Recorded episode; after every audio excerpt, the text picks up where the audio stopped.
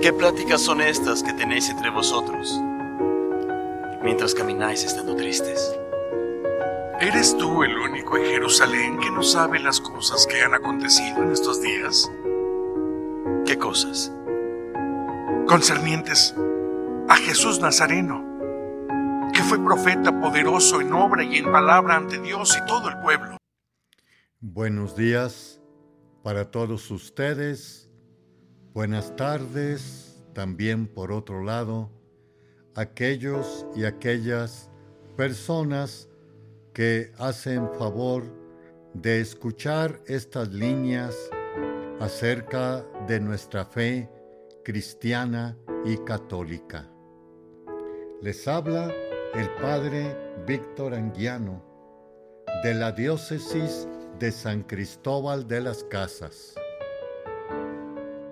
También pueden acceder a través de otros medios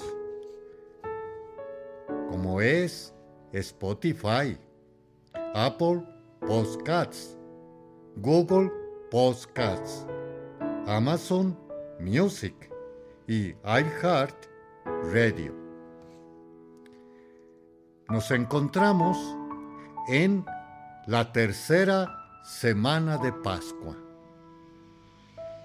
Hemos oído, creo yo, en varias ocasiones esta palabra, Pascua, que estuvimos preparándonos para ella 40 días, cuaresma, para poder llegar al trido pascual, vigilia pascual, tiempo pascual.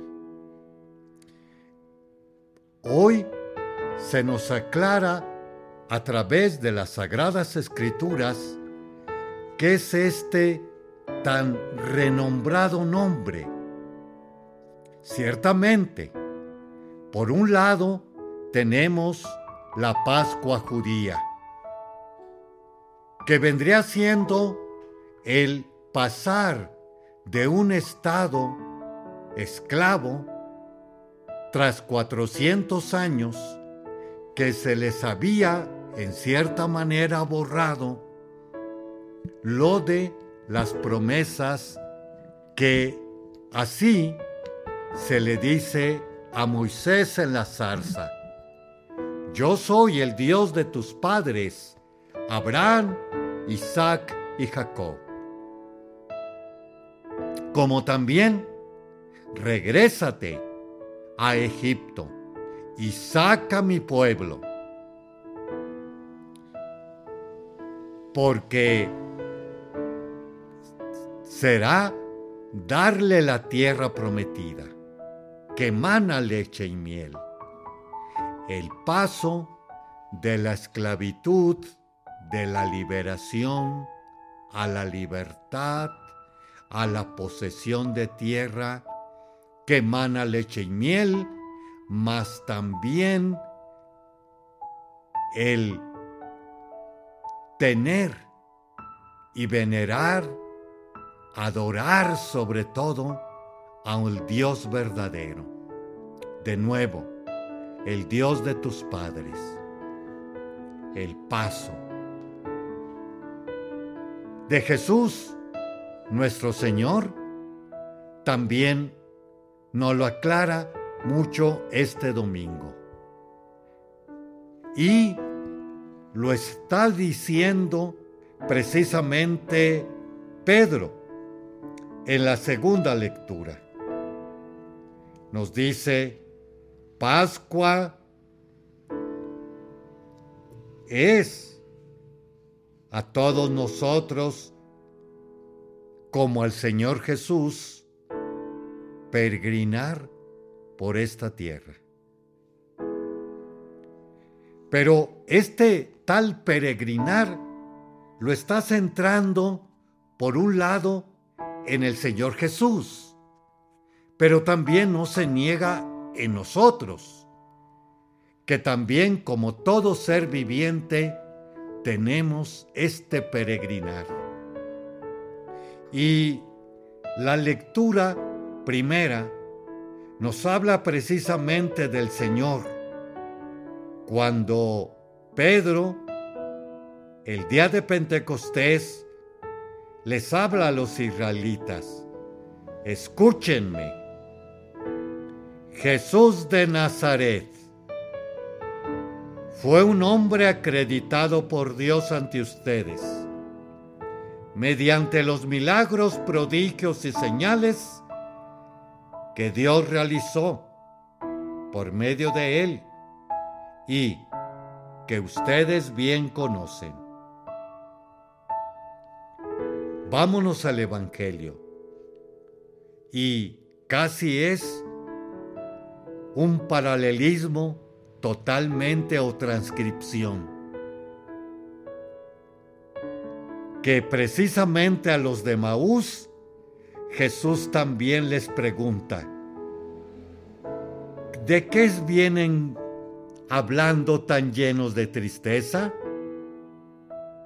Uno de ellos, llamado Cleopas, le respondió, ¿eres tú el único forastero que no sabe lo que ha sucedido estos días en Jerusalén?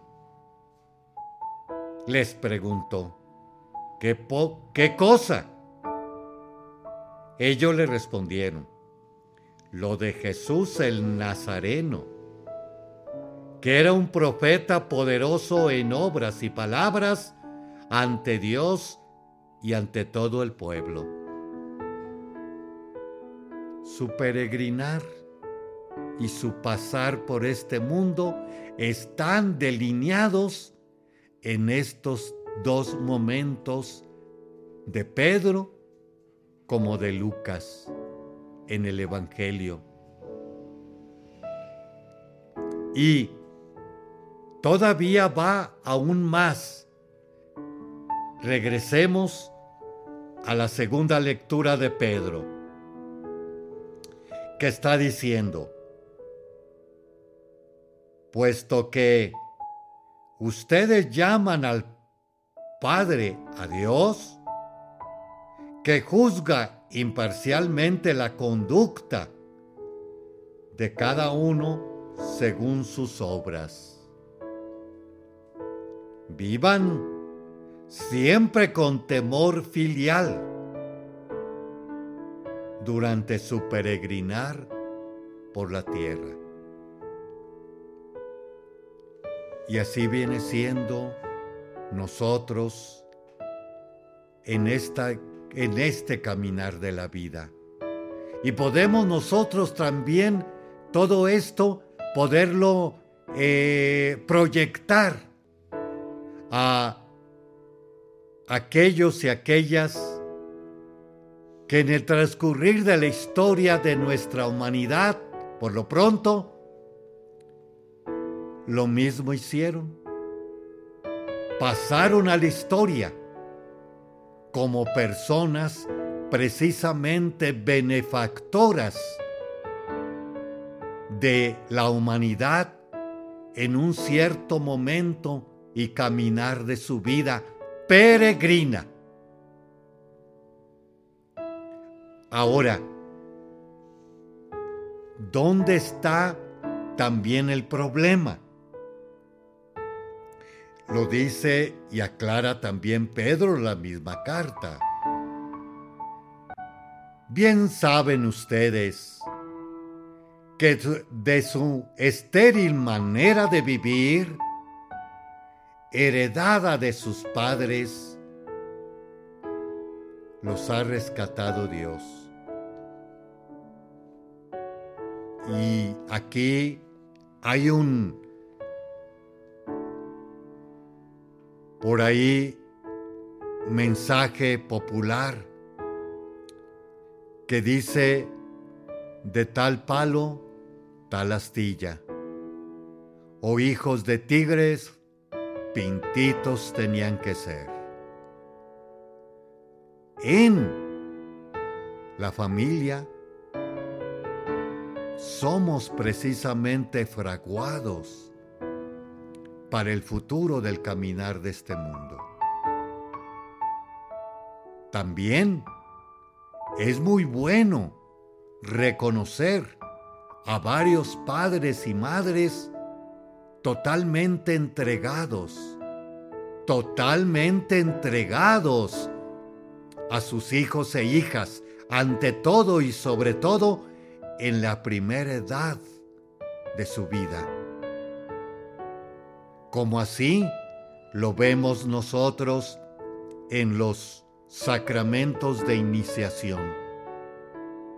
Por eso se salvaron desde el año 68 o se actualizaron estos para que le metiéramos más preocupación, intensidad a la preparación catequética de los bautizados, los padres y padrinos, los niños y niñas en la etapa de adolescencia para prepararse a la primera participación eucarística y la confirmación en la edad de juventud. Épocas estas tres bastante sólidas para poder precisamente vivir, como diría Pedro, en ese temor de Dios. En el peregrinar de este mundo, haremos un espacio y regresamos en unos momentos. Le esperamos.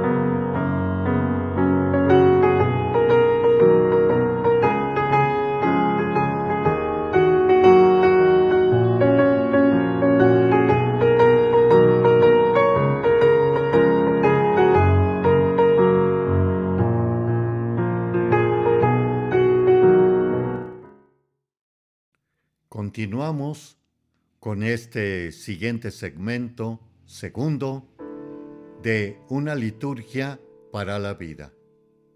Estamos repasando el Evangelio de ayer de la tercera semana de Pascua. Y en pocas palabras decíamos, Pascua es un peregrinar del ser humano por el caminar de esta vida, donde es capacitado por su libertad, inteligencia y voluntad, imagen y semejanza de Dios. Y que somos realmente conscientes de este peregrinar y nos lo está aclarando en Jesús tanto la primera lectura como también la tercera del Evangelio, las cualidades y características del Nazareno, nuestro Señor Jesucristo. Por otro lado, también Pedro en la segunda lectura nos está hablando que tanto nosotros no hemos crecido o no fuimos realmente ayudados por nuestros padres. Clásicamente se conoce que la primera escuela del ser humano es la familia. De ahí el clásico dicho, de tal palo, tal astilla. Y para poder nosotros poder pasar con estas características del Señor Jesús, como también otros tantos y tantas de la humanidad, también hay que reconocerlos, los héroes del caminar de nuestra historia humana, nos da precisamente tres pasos para poder superar y ser algo en el caminar de este mundo. Y es precisamente el Evangelio que nos dan estas tres pautas. La primera de ellas viene siendo las escrituras, que los de Maús no las habían comprendido. A tal grado que el Señor le reclama duramente, qué insensatos son ustedes y qué duros de corazón para creer todo lo anunciado por los profetas.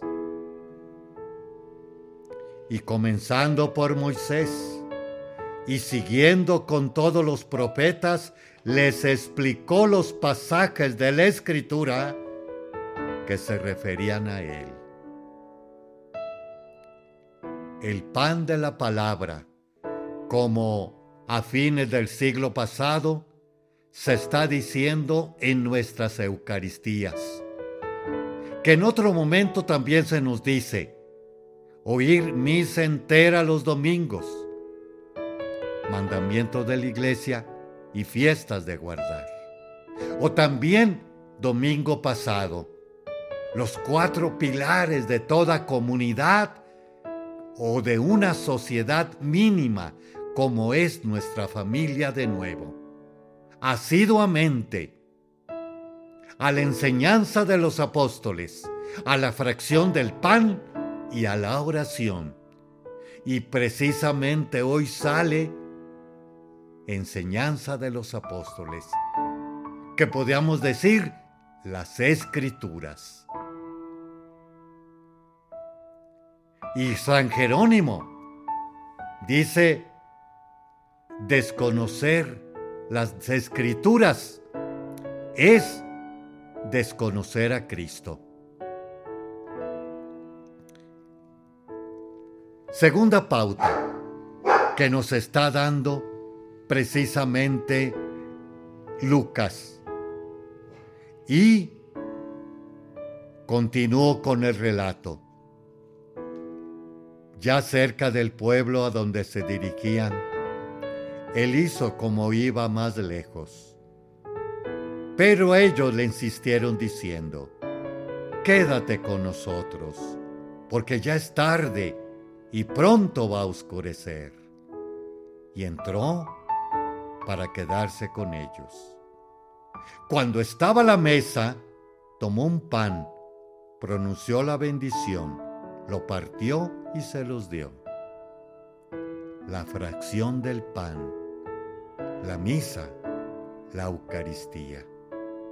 Segunda pauta muy buena para poder adentrarnos en aquellos santos y santas que brillan en nuestros altares y que ellos desean que también participemos de su gloria, como ya la están participando ellos. No tanto que los veneremos, glorifiquemos, ensalcemos, sino que más bien la idea central de ellos viene siendo, comparte mi gloria como la estoy compartiendo yo. Pero tienes que tener tú caminar, peregrinar en las escrituras o con las escrituras, con la fracción del pan. Y finalmente dice, otra pauta tercera,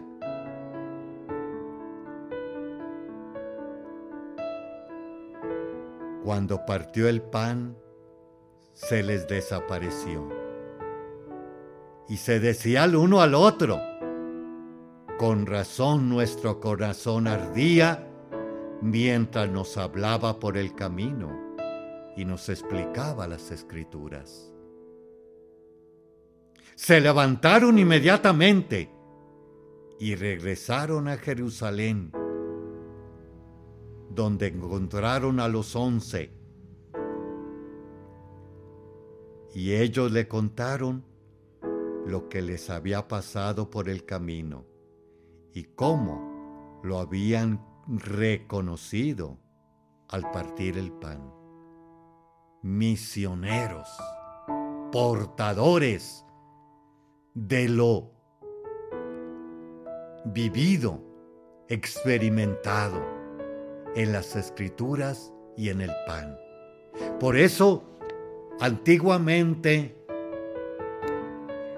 la misa en latín, preconciliarmente, al final se decía, ite, misa est. De ahí que está en nosotros la palabra misa, pero es misión. Ite, Vayan a misionar ahora. Siempre esta es la despedida al final de cada Eucaristía, para que podamos también eh, ser portadores de esta experiencia y vida en Jesús, como así domingo pasado lo exponía una figura, una pincelada, una idea muy buena o utopía. Vivían con un solo corazón, una sola alma, un solo bautismo, un solo Señor. Ni a nadie le faltaba, ni a nadie le sobraba, sino que vivían solidariamente. Haremos otro espacio y regresamos. También pueden acceder a YouTube con una liturgia para la vida. E igualmente en Spotify Apple Podcasts, Google Podcasts, Amazon Music como iHeart Radio. Los esperamos en el siguiente bloque.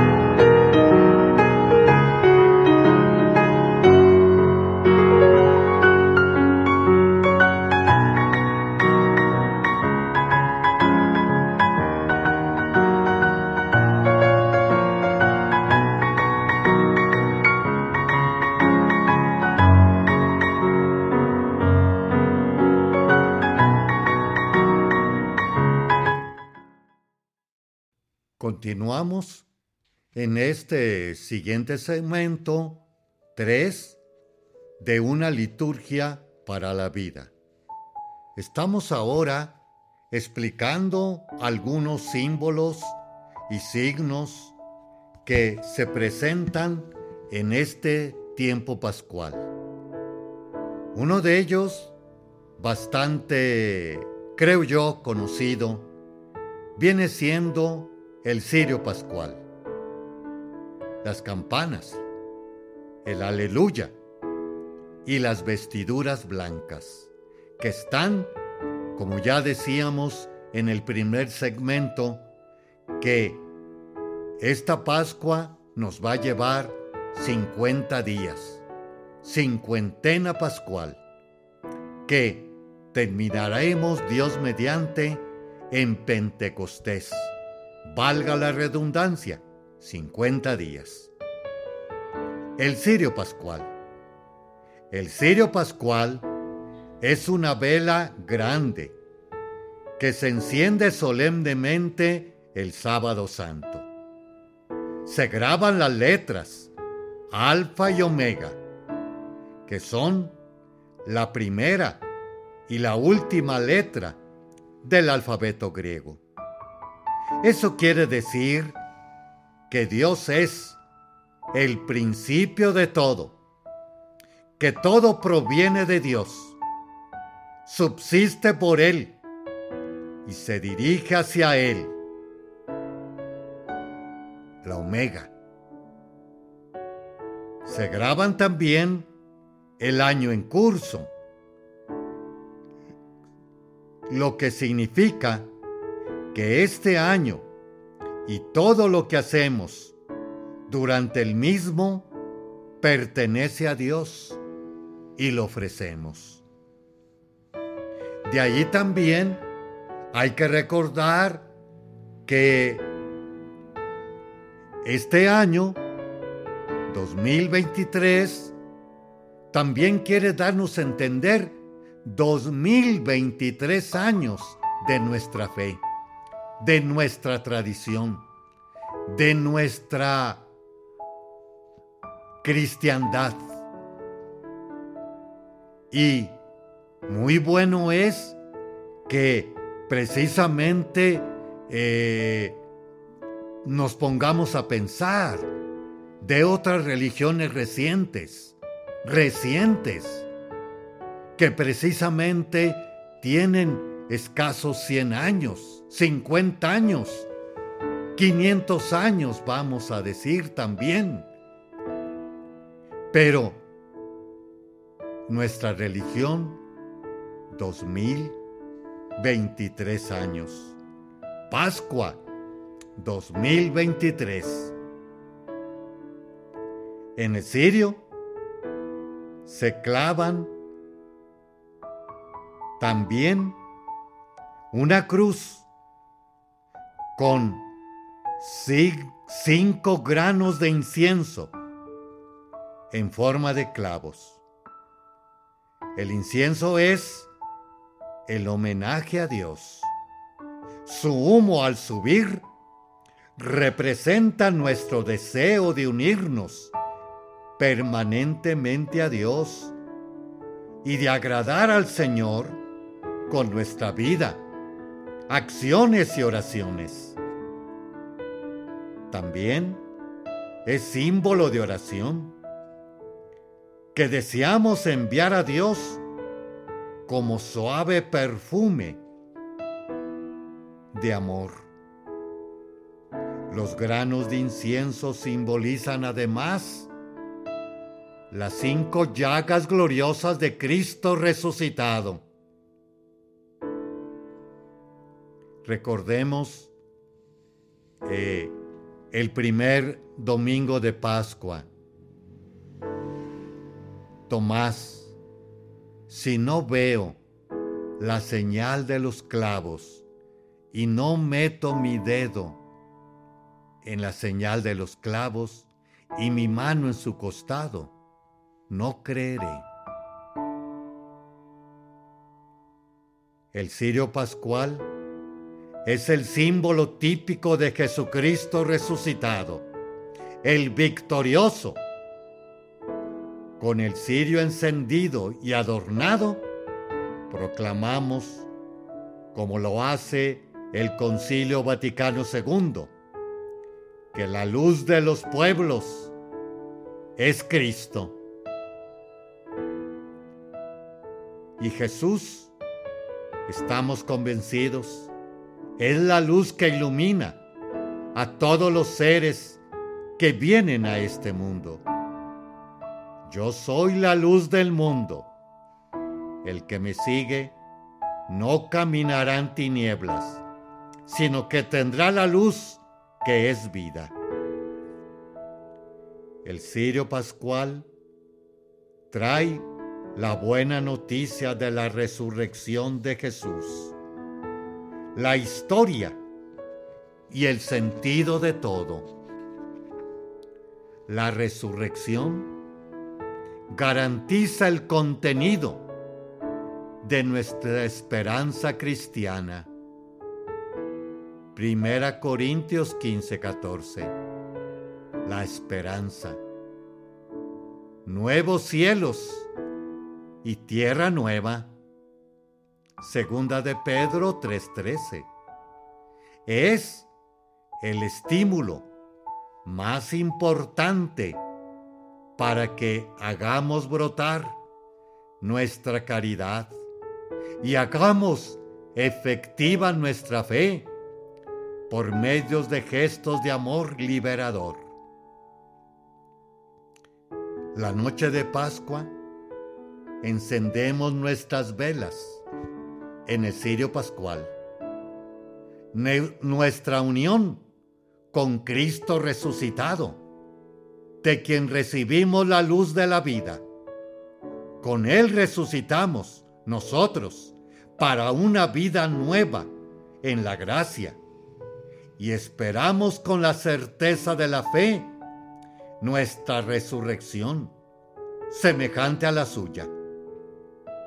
Con la vela encendida, renovamos las promesas del bautismo, renunciando a Satanás. Hacemos conciencia de que somos luz con Cristo. Ustedes son la luz para el mundo.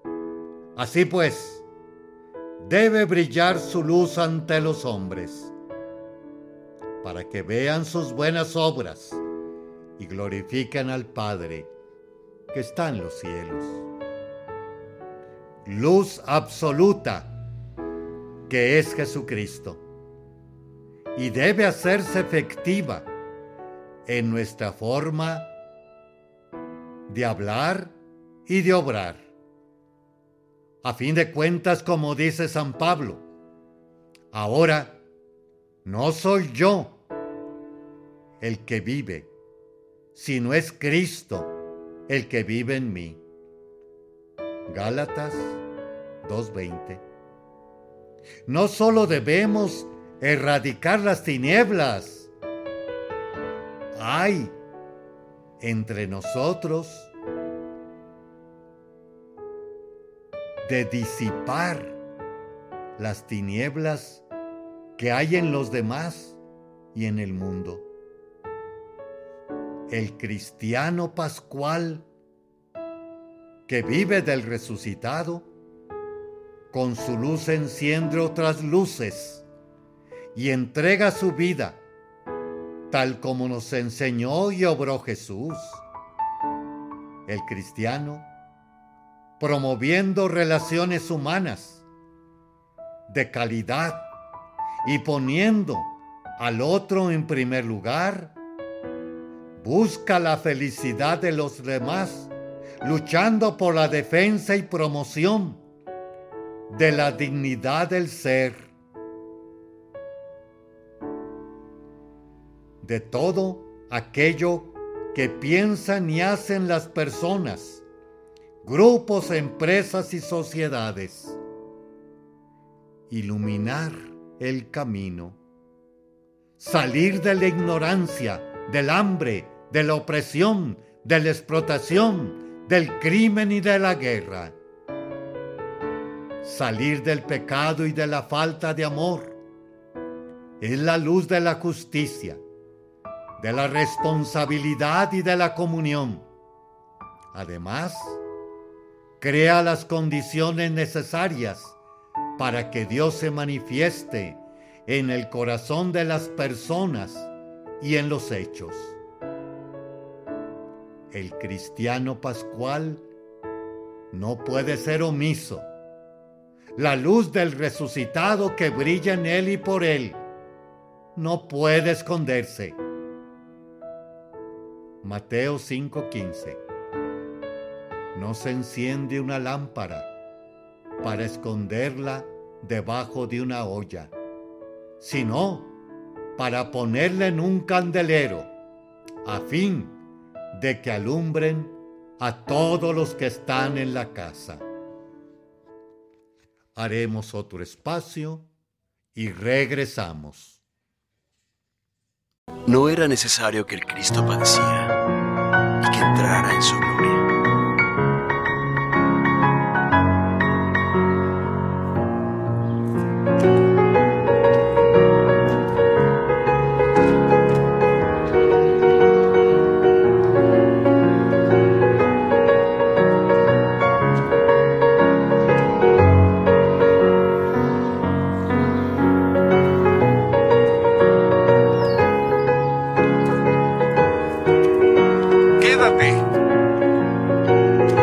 hace tarde y el día ya ha declinado.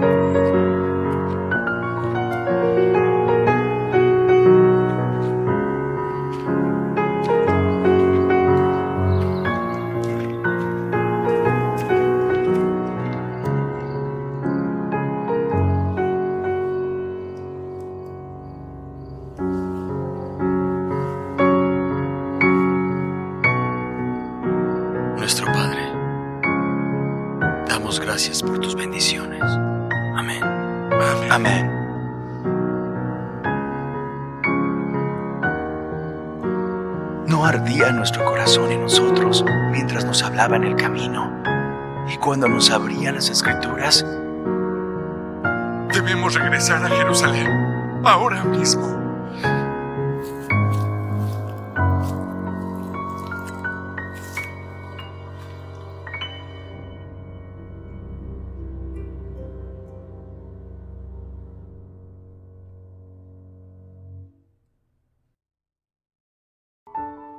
Continuamos con este último segmento de una liturgia para la vida. Pueden también acceder a YouTube con una liturgia para la vida. Y como he comentado en los otros espacios anteriores, también pueden seguirme por Spotify, Apple Podcasts, Google Podcasts, Amazon Music, más iHeart Radio.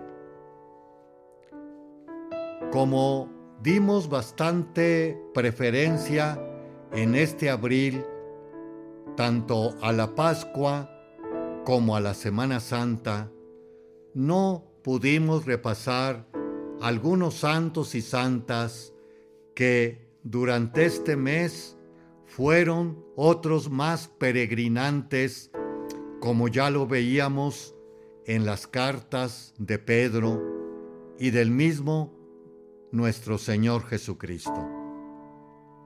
Es por eso que vamos ya a retomar a los santos y santas que no vimos en este mes de abril. 2 de abril. San Francisco de Paula, ermitaño. Años 1436, 1507. Sus padres habían hecho un voto a San Francisco de Asís antes de su nacimiento.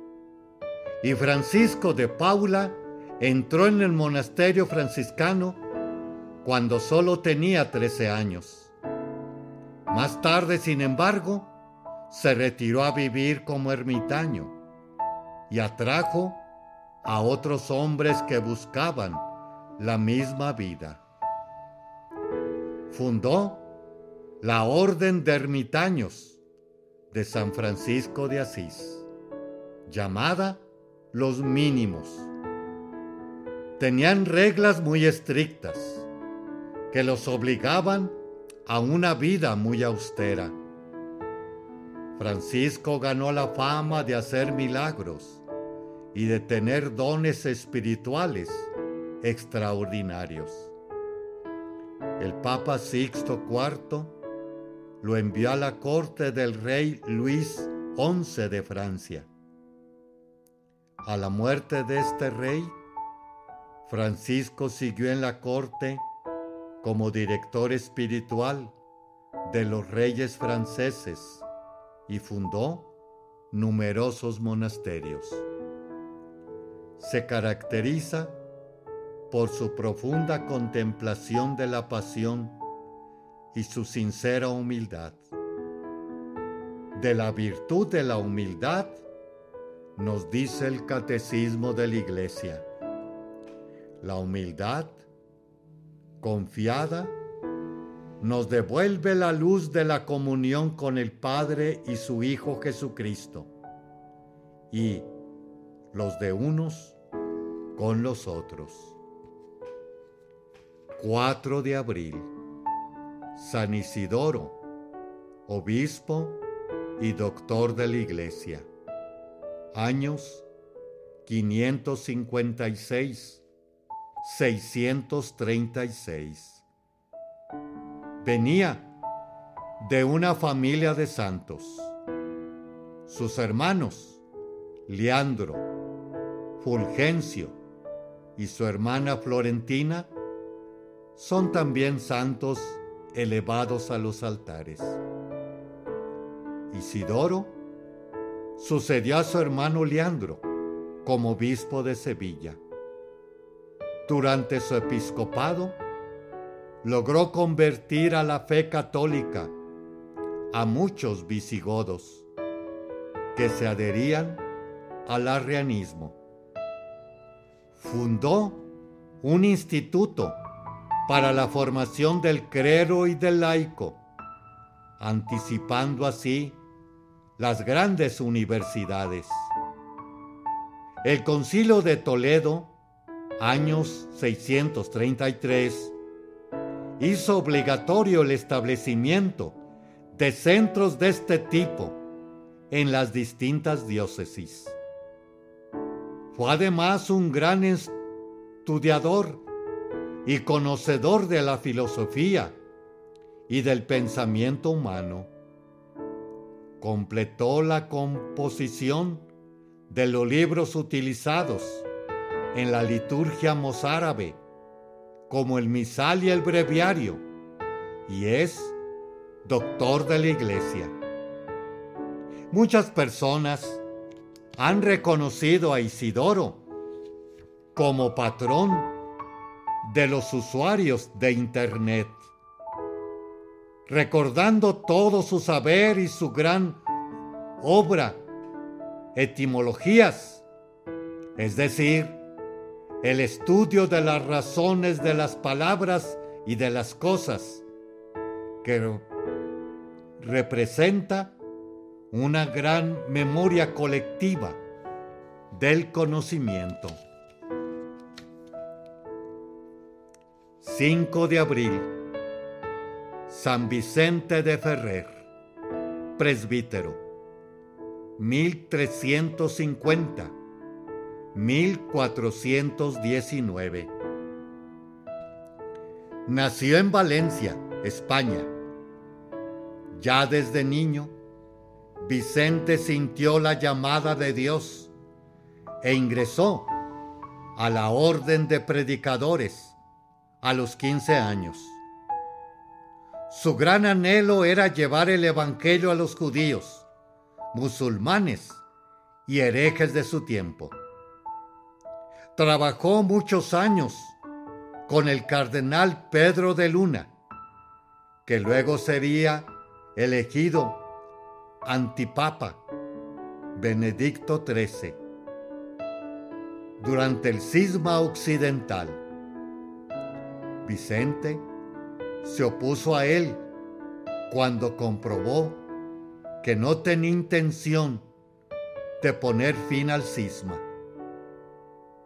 Más tarde, predicó por muchos lugares de Europa.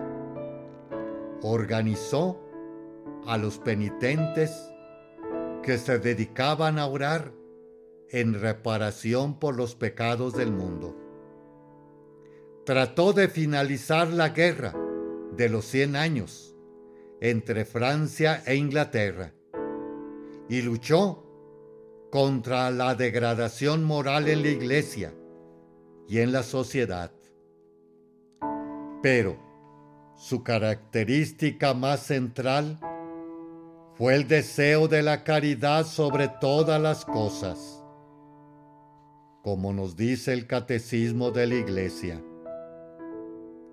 Por la caridad amamos a Dios sobre todas las cosas y a nuestro prójimo como a nosotros mismos por amor de Dios.